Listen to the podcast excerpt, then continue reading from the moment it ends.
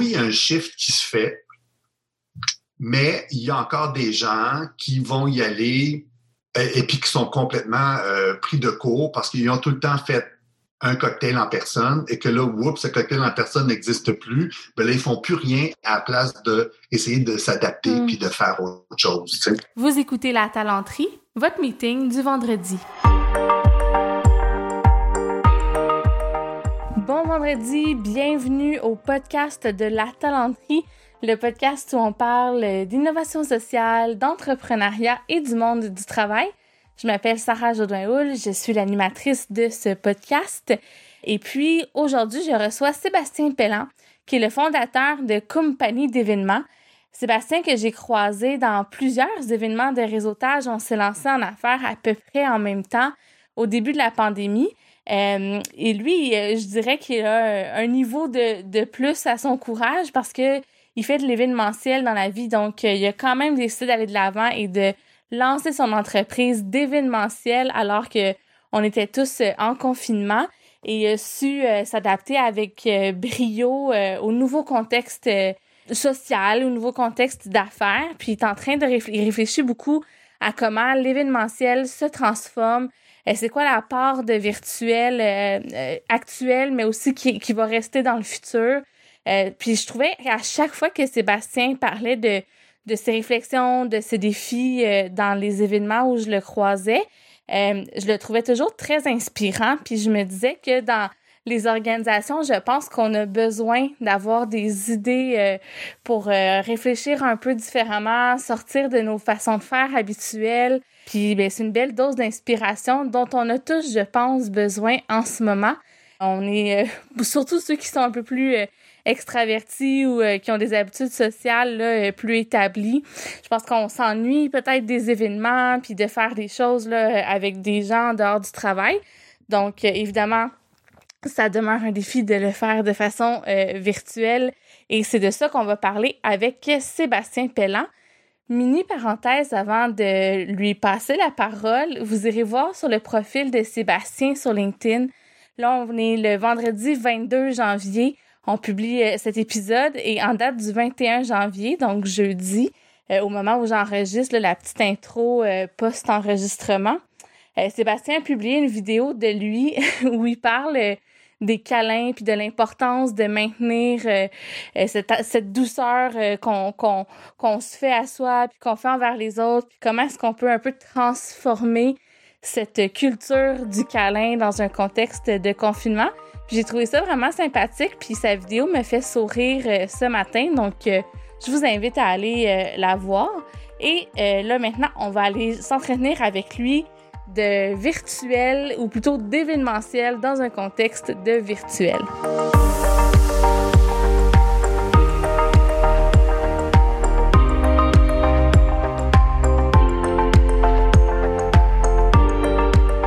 Salut Sarah, bon matin. Bon matin, est-ce que j'ai bien prononcé le nom de ta compagnie premièrement? Oui, oui, effectivement, c'est compagnie. Ça ressemble beaucoup à compagnie, mais c'est compagnie parce que c'est K-U-M-P-A-2-N-I. Ouais.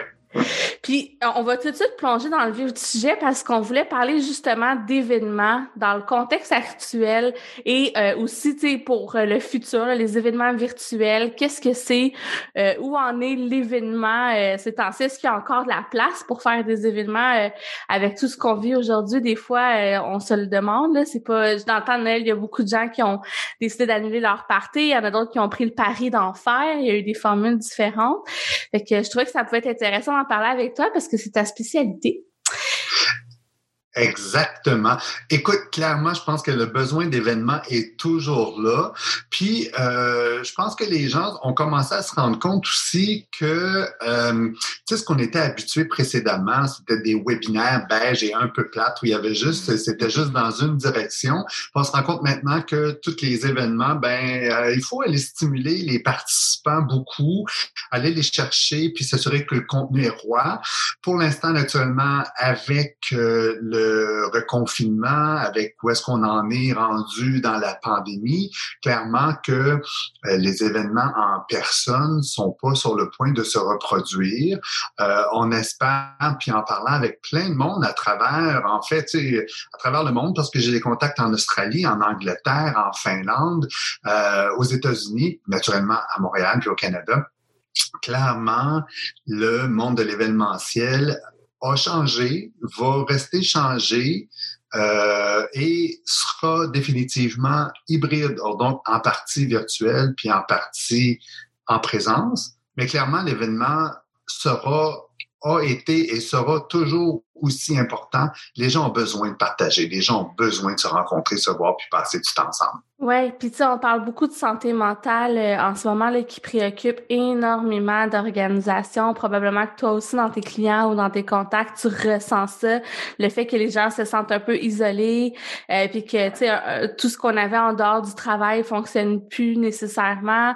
Euh, puis des fois, ben c'est, tu sais, on veut pas toujours s'inscrire à, à des zooms le soir. Tu sais, moi, je pense, disons, les participations citoyennes, mais tu sais, c'est pas des événements, là, c'est des rencontres zoom. Fait qu'à un moment donné, tu plus cet espace là où tu peux te changer un peu d'air euh, euh, puis, puis faire autre chose finalement, euh, puis en rencontrant des gens de façon virtuelle. Mais toi, tu as quand même des idées puis des choses qui peuvent se faire. On en a parlé un peu avant d'enregistrer ensemble, puis c'est pour ça que j'avais envie que qu'on les partage. Mais juste avant, tu dis que le monde a changé de l'événementiel. Qu'est-ce que tu observes en ce moment? Parce que ça Il y en a des entreprises ou des organisations qui ont des bonnes idées puis qui font des choses euh, qui valent le détour. Là. Absolument. Tu vois, euh, les, compagnies, autant les fournisseurs audiovisuels que les entreprises en événements au Québec, je vais parler de ceux que je connais qui sont à proximité, ont vraiment innové beaucoup. Puis, euh, tu sais, comme nous tous, on a tous appris à se transformer pendant la pandémie, puis s'assurer que, tu sais, on puisse continuer à offrir un service, puis continuer à répondre à des besoins aussi qui sont là. Puis on se rend compte que euh, euh, c'est ça, il y a une adaptation euh, de l'offre qui est faite. Mm-hmm. Les gens vont développer des expertises, vont développer des idées aussi qui sont innovantes, qui sont intéressantes. Euh, puis on se rend compte aussi que naturellement, euh, on a tous un peu de fatigue Zoom, on est tous un peu tannés d'être euh, d'être branchés devant un ordinateur plusieurs heures par jour. Fait faut vraiment penser aussi à un contenu intelligent, puis une proportion aussi en gardant en tête aussi que l'attention des participants est pas très longue en personne est encore moins longue en mm. virtuel.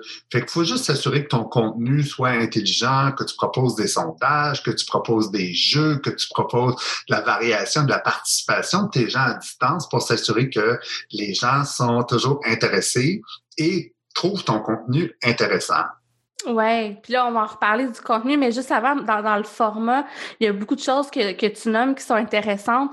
Tu as parlé de la fatigue Zoom, qu'on est tanné un peu, euh, fait qu'il faut varier avec des jeux, tout ça, mais ça, ça implique aussi, de, quand on s'est parlé en préparation, tu me parlais de, de, de choisir d'autres plateformes juste pour que les gens aient le sentiment de, de faire une cassure un peu avec le monde du travail, puis de pas justement tenir ces événements-là, tu sais, mettons un 5 à 7 ou un événement spécial, de, de, de trouver une autre plateforme plateforme, des fois juste pour sentir qu'on change euh, d'air.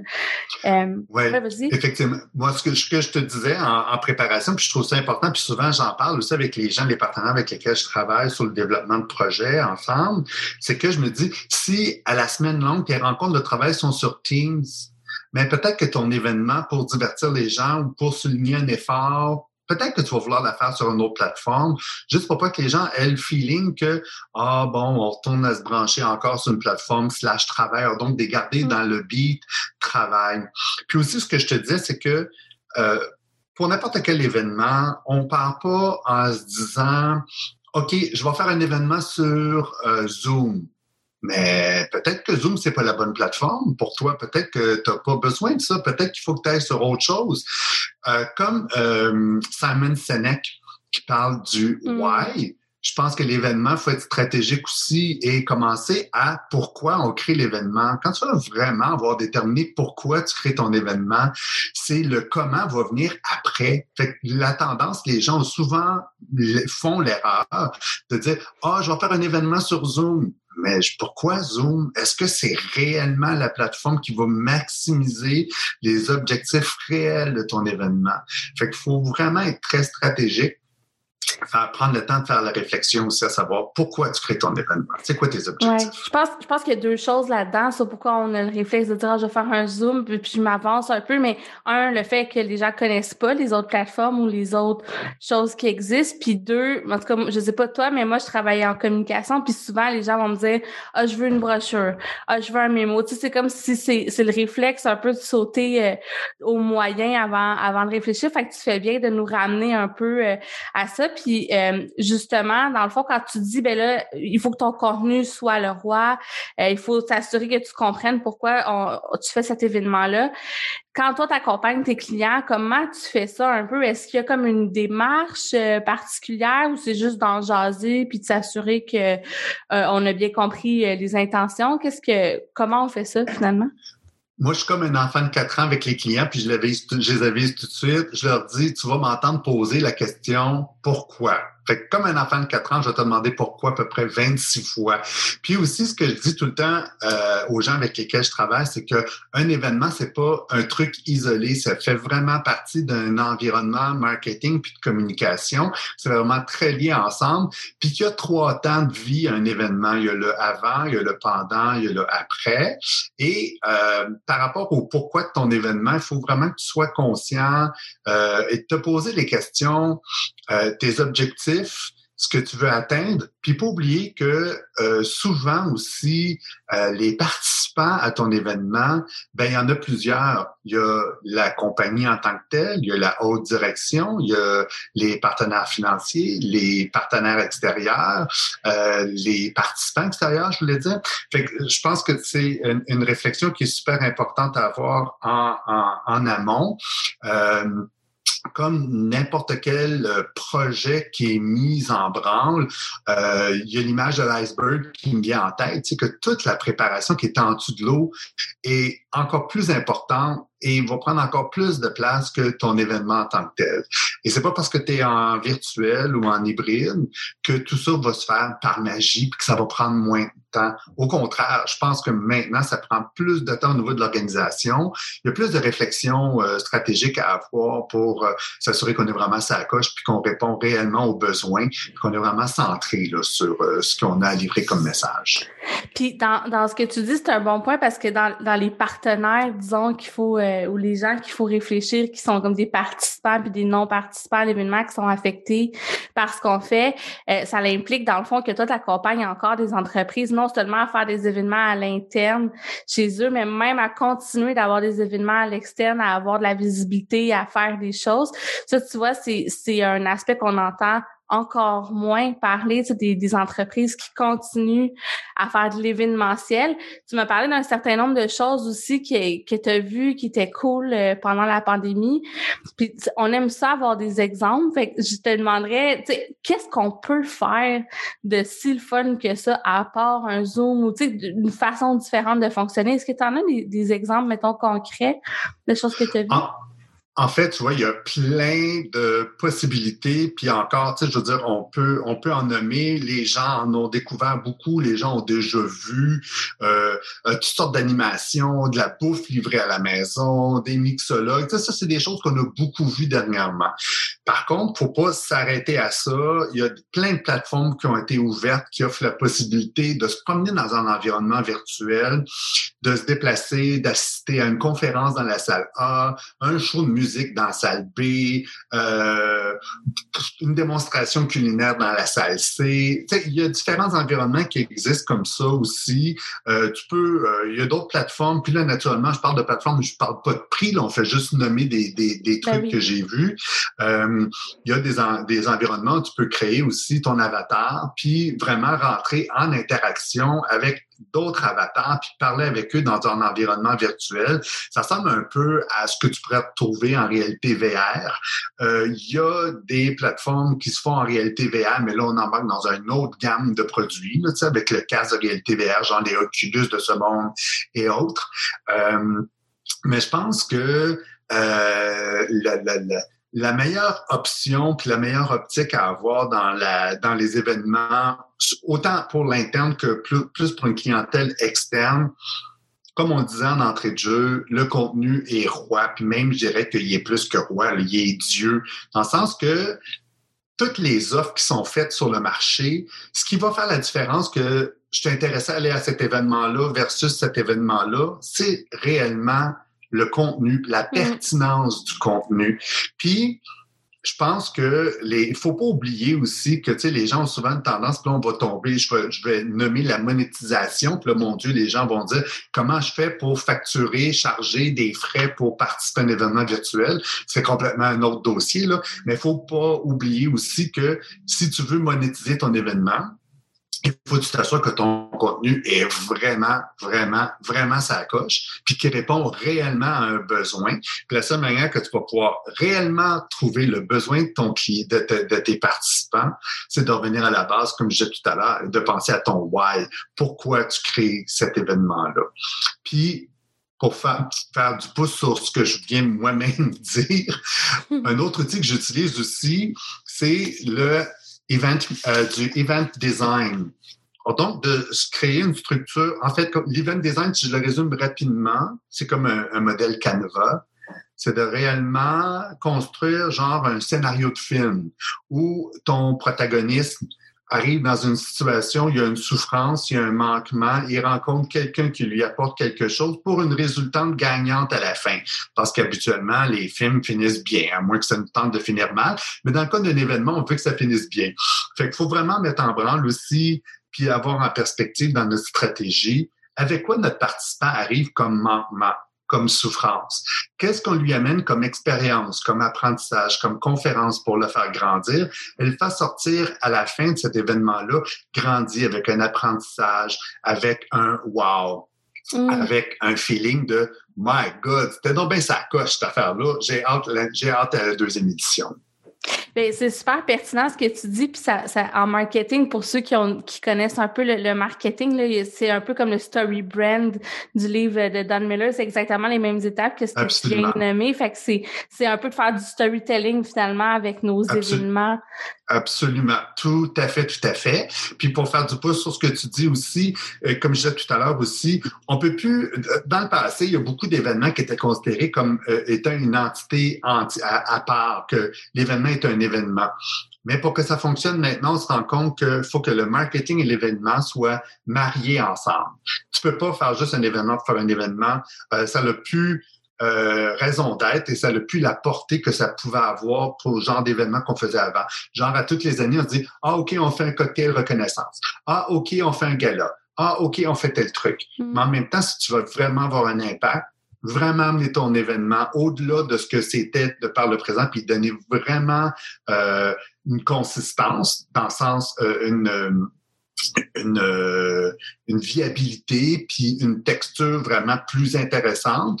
Euh, il faut le, faut, le, faut le marier avec le marketing. Il faut vraiment avoir un lien marketing d'où je parlais, le avant, le pendant et le après aussi. L'événement une durée de vie. Puis quand tu dis que c'est, avant on faisait ça, une fois par an on fait un gala, puis là maintenant ça a changé. Est-ce que ce changement-là tu l'as senti avant la pandémie? Est-ce que c'était déjà ça, puis ça s'est juste comme exacerbé, ou c'est vraiment là avec la pandémie il y a tellement d'offres en virtuel, puis il y a tellement peu d'espace mental chez les gens. Tu sais, c'est quoi le, le le trigger en bon français? En fait, le trigger, je te dis, il y en avait un peu qui était fait avant, puis je pense que ça dépend vraiment de l'approche des gens avec qui tu travailles dans ton organisation d'événements. Je veux dire, clairement, moi, ma stratégie comme organisateur d'événements, puis le, central de ma vision, c'est vraiment le pourquoi, le why. Moi, je veux vraiment que ton événement soit percutant. Je pense pas que, euh, puis je, je pense pas nécessairement à ce que j'ai vu que euh, euh, il y avait beaucoup l'option puis l'optique de pas qu'on voulait pas que l'événement soit percutant, sauf que les contrats étaient pris. Euh, ce que j'ai vu dans certaines agences, c'est que les contrats sont faits comme une genre sans, sans poser de questions au client, dans le sens que je tourne mes mots dans ma bouche. Ce que je veux dire, c'est que pour moi, quand je travaille avec un client, si le client m'arrive et dit OK, je fais un cocktail à telle place, il y a 300 personnes, on sort des bouchées et de la musique. OK. Moi, ça, ça m'intéresse pas. Ça m'intéresse pas parce que pourquoi, si c'est toujours ça que tu as fait dans le passé puis ça fonctionnait bien, pourquoi est-ce que c'est toujours à propos maintenant? Pourquoi est-ce que c'est toujours la meilleure chose qu'il y a à faire maintenant? Pourquoi est-ce que ça sert ta clientèle encore aujourd'hui? Est-ce que ça sert réellement ta clientèle aujourd'hui? Puis je pense que chaque personne, chaque entrepreneur attire des clients qui leur correspondent, qui ont un intérêt à travailler dans ce sens-là puis à réaliser réellement un impact plus intéressant de par leur événement. Fait que oui, il y a un shift qui se fait, mais il y a encore des gens qui vont y aller et, puis qui sont complètement euh, pris de court parce qu'ils ont tout le temps fait un cocktail en personne et que là, oups, ce cocktail en personne n'existe plus, ben là, ils font plus rien à la place d'essayer de s'adapter mm. puis de faire autre chose. Il y a toujours une résonance. Là. Oui, clairement. Puis, tu sais, pour le, vivre un peu avec d'autres entrepreneurs qui essaient de faire euh, même pas des événements, juste des fois même des, euh, des trucs gratuits où, tu sais, tu veux attirer des gens pour euh, générer des discussions ou donner, tu sais, livrer du contenu, c'est, c'est pas, c'est pas facile parce que justement, les gens vont être encore plus sélectifs sur les événements auxquels ils participent parce qu'on a besoin d'un break des écrans comme, comme tu le dis si bien. puis là, on a parlé beaucoup des événements événements euh, externes, est-ce que tu observes ce même besoin de pertinence? J'imagine que la réponse est oui, là, mais ce même besoin de pertinence pour des événements qui seraient plus à l'interne avec des employés, tu sais, pour créer euh, la proximité puis euh, faire vivre la culture organisationnelle encore ah. malgré la distance? Fait que tu as mis des mots dans ma bouche et la réponse est oui, effectivement. tu sais, je pense que le, un événement, que ce soit pour une clientèle externe ou une clientèle interne, a euh, pour moi la même approche. Il faut avoir la même stratégie, puis il faut avoir le même genre de réflexion à l'approche de cet événement-là. Clairement, tu peux pas tu peux pas aborder chaque événement à être à aborder euh, de manière différente. Tu sais, je veux dire, c'est chaque événement a sa spécificité, a sa clientèle, a ses objectifs. je pense que chaque truc a besoin d'être fait euh, à la carte, si tu veux. Euh, pour les événements internes, je te dirais que oui, effectivement, il y a eu, euh, moi aussi, dans le temps des fêtes, il y a eu une espèce de, de cri de secours. Comment je fais pour organiser la partie des fêtes? Comment je fais pour comment je fais pour organiser les choses? Puis naturellement, la problématique qui était liée à ça aussi, c'est l'impact financier, dans le sens que toutes les entreprises ont mm. énormément souffert. Fait que financièrement, il y avait pas les moyens de faire un déploiement d'un événement euh, comme ils faisaient par le passé, où euh, ils réunissaient toutes leurs troupes, les 300 personnes, dans un souper avec un spectacle, des cadeaux, etc. Fait qu'il fallait vraiment qu'ils réinventent en minimisant les dépenses aussi. Fait qu'il y a eu beaucoup plus de consultations. Puis je pense que euh, consultation, euh, éducation. Parce que les gens, qui, les gens en ressources humaines, primordialement, qui avaient organisé les parties des fêtes, étaient vraiment complètement perdus à savoir comment on fait pour mm-hmm. euh, recréer une magie, puis il y avait besoin beaucoup euh, plus de consultation, idéation que de, de réalisation. C'est ce qui était présent plus pour les fêtes. Ouais, puis je pense que, moi j'ai une petite tranche de vie, mais j'ai un blog, puis j'ai un article que j'ai écrit sur comment faire un partenariat à distance. Je suis pas une spécialiste comme toi là, mais tu sais j'essaie de donner quelques petites pistes de réflexion euh, à des gens de RH, dont le fait de tu sais se faire accompagner par des professionnels, tu sais notamment au niveau de l'animation. Puis bref, cet article là, j'ai eu genre 1700 vues, tu sais qui est comme quand même beaucoup là pour un blog euh, en RH. Fait que je pense que les gens, c'est de loin euh, plus le plus lu sur mon blog. Fait tu sais, il y a eu une espèce de, de, vague de « Oh my God, on sait pas comment faire de l'événementiel » en virtuel. Tu sais, puis je pense que ça, ça va rester. Euh, tu sais, là, le, confinement est pas tout à fait fini, on s'entend. Euh, il y a des employés qui commencent à vouloir travailler à distance de plus en plus euh, au niveau avec le télétravail. Je pense que c'est des questions qui vont continuer d'être pertinentes dans l'organisation. Puis toi, tu dis que tu penses que l'événement est changé pour toujours, puis que maintenant, de toute façon, on va vouloir réfléchir à, à des méthodes euh, hybrides. Est-ce que tu penses que ça s'applique aussi pour le télétravail ou comment tu le vois, le hybride? Est-ce que c'est une fois qu'on est sur place, il y a une partie qui est en virtuel ou s'il y a des participants à distance ou des participants en virtuel?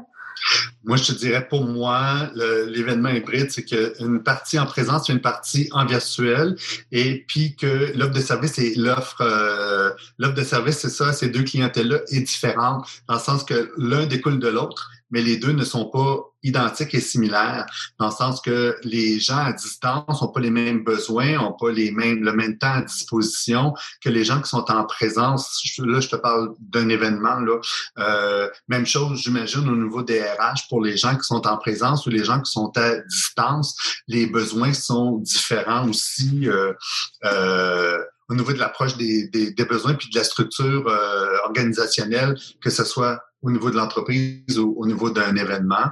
Euh, ce que je veux dire par rapport à la différence entre les deux, c'est que naturellement, la présence des gens, la, la disponibilité des gens en virtuel n'est pas la même que les gens qui sont en présence.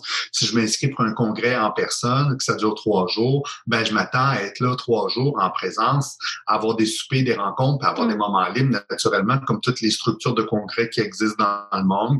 Par contre, si j'y vais euh, de manière virtuelle, ben, je m'attends à ce qu'il y ait des plages horaires où je puisse m'inscrire, qui puissent m'intéresser et que peut-être je puisse voir en rediffusion par la suite. c'est comme un autre programme à monter qui est naturellement puisé du programme général qui est à faire en personne, sauf que en virtuel, on ne présentera pas l'entièreté non plus du programme en question, mais on va plus pointer des éléments qui peuvent correspondre aux besoins des gens à distance. Fait que c'est comme un deux dans un, si tu veux, les, les événements vont euh, venir offrir beaucoup de, euh, de moyens de visionnement différents, soit en personne ou mm. soit en virtuel. Et même moi, ce que je fais présentement, je suis en train d'aider un autre professionnel à monter un congrès. Euh, je leur ai proposé aussi d'offrir trois offres de services. donc, dans le, à même le congrès, donc une portion en personne, une portion en hybride, une portion, une portion en rediffusion. Donc, naturellement, la portion en rediffusion est moins onéreuse que la portion euh, hybride. Euh, par contre, la portion hybride comprend la portion en rediffusion et la portion en personne n'est que la portion en personne. En fait, je veux dire, il y a, différents euh, forfaits puis différents contenus disponibles euh, selon les différentes clientèles. Ça va être intéressant. Puis tu sais, je pense que déjà on sentait des tentatives. En tout cas moi, pour avoir, je suis allée quand même dans des congrès, puis j'ai participé à certains événements un peu comme tout le monde. Puis je sentais comme une tentative de vouloir inclure une expérience euh, virtuelle, euh, tu sais, qui qui s'ajoutait, disons, à l'expérience en présentiel. Tu sais, souvent on était amené à, je sais pas là, participer par texto. Il y avait des pôles en ligne, il y avait des des, des fois un peu de réalité virtuelle, des choses comme ça. Puis là, tu sais, je pense que les les gens, ben, ça dépendait des clientèles, mais des fois, on avait la difficulté à faire embarquer les gens parce qu'il y avait des freins technologiques. Penses-tu que là, avec euh, la pandémie, euh, puis le fait qu'il y a eu beaucoup de gens qui ont été un peu forcés de, de, de s'approprier ces outils-là, qu'on va être capable d'aller un petit peu plus loin une fois qu'on va être revenu en, en présentiel? As-tu le sentiment que ça va avoir euh, créé de l'espace pour innover encore plus? Ben, je pense que l'innovation, ça, c'est il reste que l'être humain. Euh, écoute, on est parti, on était homme de caverne, puis maintenant on envoie euh, des satellites explorer Saturne, Mars, Pluton et Némite. Tu comprends que tu veux dire, la, la, les limites de l'humain sont infinies euh, par rapport à, à l'événement. Oui, effectivement, il y a des gens qui étaient un peu réverbatifs à utiliser des plateformes, à utiliser des sondages sur les téléphones cellulaires, etc., etc. Mais je pense que l'être humain est curieux, l'être humain est capable de s'adapter, et il y a rien de mieux non plus comme un événement que j'ai fait au mois de juin, un des premiers événements virtuels auxquels j'ai assisté, euh, qui, euh, où il y avait une session de pré-enregistrement pour pouvoir justement aller sur la plateforme, vérifier. On parlait avec une personne en direct. On était euh, donc un service de conciergerie en fait pour nous aiguiller puis nous amener à comprendre les différentes utilités de la plateforme. Euh, comme ça, pour les gens qui étaient pas tech savvy, donc pas confortables avec la technologie, ça permettait de, les rassurer puis de leur faire faire un tour des technologies qui étaient prêtes à être utilisées pendant le congrès ou l'événement. Je pense que c'est important de poursuivre cette optique-là. Euh, moi, à chaque fois qu'on parle avec les clients présentement quand on parle d'une technologie X ou Y, j'inclus toujours du temps de conciergerie, euh, soit en amont ou soit et pendant. Clairement, pendant, il faut absolument un service de conciergerie s'il y a un problème. On s'entend que les problèmes souvent euh, sont pas liés à la diffusion, mais plus de l'autre côté de l'ordinateur, mauvaise connexion Internet, puis en même temps, ben, c'est ça, des, des, des, pas de connaissances informatiques, en même temps que ça en demande pas beaucoup, mais il y a des gens pour lesquels c'est un obstacle majeur. Fait que je pense que le service de conciergerie, il faut qu'il soit présent. Souvent, pendant, si on est capable, ou du moins des capsules informatives, des vidéos informatives pour pouvoir guider les gens à travers les plateformes avant même avant le jour X. Et le jour X, bien naturellement, il faut impérativement avoir des gens euh, en présence au service de conciergerie. Là. Puis tu dis en présence, mais ça peut être une présence virtuelle ou au téléphone. J'imagine qu'un événement qui est 100% virtuel, il y a moyen de communiquer aussi. Euh, oui, absolument. Oui, absolument. Par courriel ou souvent aussi juste des chatbox, le, un service de messagerie euh, texto euh, à l'intérieur même de la plateforme pour tomber sur la conciergerie. Des la plupart des plateformes l'offrent. Euh, juste dans les chat rooms, quand tu poses une question dans dans ton dans, ta messagerie de la plateforme sur laquelle tu te trouves, ben il y a tout le temps tu t'organises pour avoir une personne qui est dédiée, une ou deux personnes qui est dédiée à répondre répondre aux questions de ces gens-là pour essayer de résoudre le problème le, plus rapidement possible, puis que les gens se sentent justement appuyés puis pas laissés à eux-mêmes, le genre euh, ah bienvenue dans le monde virtuel, arrange-toi avec tes troubles. Clairement, c'est un bon truc. Fait que là, tu nous as donné plusieurs trucs au cours de la conversation. Juste en terminant, peut-être si ça te, si va, je te, je te lance un peu. Euh, on s'en est pas parlé, mais je te demanderais, est-ce que tu peux nous faire en rafale quelques trucs et astuces pour, mettons, réussir nos événements virtuels d'ici au moins à ce qu'on puisse en refaire en présentiel, mais même pour le futur, euh, garder ce, ces, bonnes habitudes-là en place pour les événements hybrides. Donc, des trucs et astuces. Le fait que tu as parlé d'un service de conciergerie, qu'est-ce que de, de, de se concentrer sur le contenu, qui est très important, de commencer là. Quoi d'autre qu'il faudrait ah. En fait, si on part de la base, il faut vraiment faire une extraction des besoins très clairs. Donc, quels sont les besoins? Puis, je reviens à ma question d'enfant de 4 ans. Posez-vous-la souvent. Pourquoi? Pourquoi je vais faire cet événement-là? Pourquoi j'ai besoin de faire tel truc? Pourquoi, pourquoi, pourquoi? Ça va venir à vraiment clarifier, puis des fois faire changer complètement de bord votre direction que vous pensiez avoir au départ. Donc, pourquoi? Et ensuite, à partir du pourquoi, vous allez pouvoir déterminer le comment, et le quoi et le comment. Donc ça, ça va venir dans un deuxième temps. Important aussi, c'est de penser votre événement comme euh, dans un dans un lien marketing. Donc, il y a le avant l'événement, il y a le pendant l'événement, il y a le après l'événement. Donc, il faut avoir un lien de communication et de marketing intelligent pour mousser votre événement, en faire parler, attiser l'intérêt, penser au contenu roi pour que les gens soient là et l'utiliser le contenu roi aussi pour attirer les gens et utiliser le contenu roi des PowerPoint, des photos, des captations vidéo pour votre après, pour faire suivre votre événement, pour que les gens s'en mm-hmm. souviennent dans le temps, plus que le plus que la journée même finie et bye bye, on oublie. On donc vraiment penser à au après, c'est super important. Les gens l'oublient. En fait, les gens oublient beaucoup le avant et le après. Ils pensent qu'au pendant. Donc, c'est important de garder ça en lien. Important de garder en lien aussi et de se souvenir dans notre construction du contenu que l'attention des participants a besoin d'être stimulée continuellement.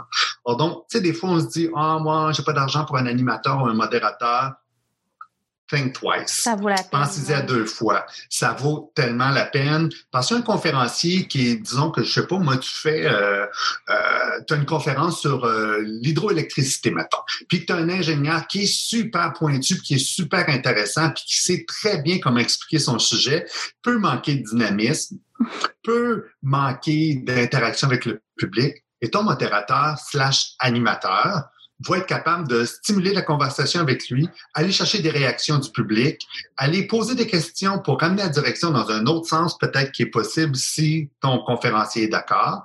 Fait qu'au niveau de ton contenu, pour au niveau de ta structure, ça, c'est un truc bien, bien, bien important. Autre truc très important, comme je disais, puis ça fait, ça fait, c'est tout à fait en lien à ce que je te, à ce qu'on mentionnait, la participation des gens. Il y a plein de moyens, soit dans le chat, soit créer des sondages, soit les créer des salles de partage, voir qu'est-ce qui sert le propos, puis pourquoi tu fais ça? Est-ce que ça sert à quelque chose de faire ça, puis pourquoi tu le fais? Il faut toujours qu'il y ait un but. Et autre truc, j'en ai, écoute, je pourrais t'en donner pendant 26 ans de temps, j'ai l'impression. Faut pas oublier aussi que dans un événement, tu as plus qu'une clientèle si on crée un événement pour une boîte de une boîte de X euh, une firme, je sais pas moi, d'ingénieurs, mettons. Bon, les besoins à l'intérieur de la firme, la boîte qui, la, firme d'ingénieurs qui crée l'événement, eux autres, c'est quoi leurs besoins? Est-ce qu'ils ont besoin de mousser la marque? mettre en avant la marque employeur, parler de leur vision 2021, 2022. OK, ça, c'est leur besoin. Les partenaires financiers, eux autres, c'est quoi leurs besoins? Faire parler d'eux, diffuser leur message, faire savoir que leurs services sont disponibles et qu'ils supportent le, qu'ils supportent le bureau d'ingénieur ou l'ingénierie en général. Et les participants, les ingénieurs ou les clients eux autres ont des besoins aussi d'apprentissage, de développement, de compréhension, de réseautage, de etc., etc. Fait qu'on voit que un événement, ça devient plus complexe que juste dire on a du contenu puis on diffuse du contenu. Ouais. Je reviens encore, je reviens encore. Pourquoi? Mm. Pourquoi tu donnes ce contenu-là? Pourquoi c'est important? Pourquoi ces gens-là vont être intéressés? Pourquoi tu vas pouvoir charger tel prix? Pourquoi? pourquoi? C'est pas mal ça. Fait que le mot d'ordre, c'est le pourquoi. on revient à la base. Euh, on, on, travaille sur le contenu, tout ça. Écoute, merci beaucoup, Sébastien. Je pense que ça va aider les gens euh, à, à, au moins à commencer des réflexions, à savoir, OK, ben là, si, tu sais, un, il y a possibilité de faire des événements virtuels qui sont un petit peu différents. Euh, deux, il y a des trucs. Trois, on peut se faire accompagner par des spécialistes comme toi. D'ailleurs, j'invite les gens qui, qui le veulent ou qui ont peut-être des questions un peu plus pointues à te contacter directement sur LinkedIn. Vous pouvez suivre Sébastien aussi. Euh, As-tu une page euh, LinkedIn Pro, compagnie d'événements? J'ai une page LinkedIn Pro, mais je te dirais qu'elle est moins, euh, moins vivante que ma page perso. OK, donc allez suivre les deux, allez suivre Compagnie d'événements euh, et aussi la page perso de Sébastien. Je vais mettre évidemment les liens euh, dans les notes de cet épisode. écoute, Sébastien, on va suivre ça de près. Je suis sûre que ça va continuer d'évoluer beaucoup de ton côté. tu es dans un métier d'avenir et en plein changement. Donc, on pourrait, si tu veux, s'en reparler post-pandémie, voir comment ça a évolué puis comment plaisir. Ça a transformé le milieu de l'événementiel. Merci de, ton, de ta présence et de ton temps. Merci de ton invitation. Ça rend toujours agréable de parler avec toi. Merci beaucoup. Merci. Bye bye.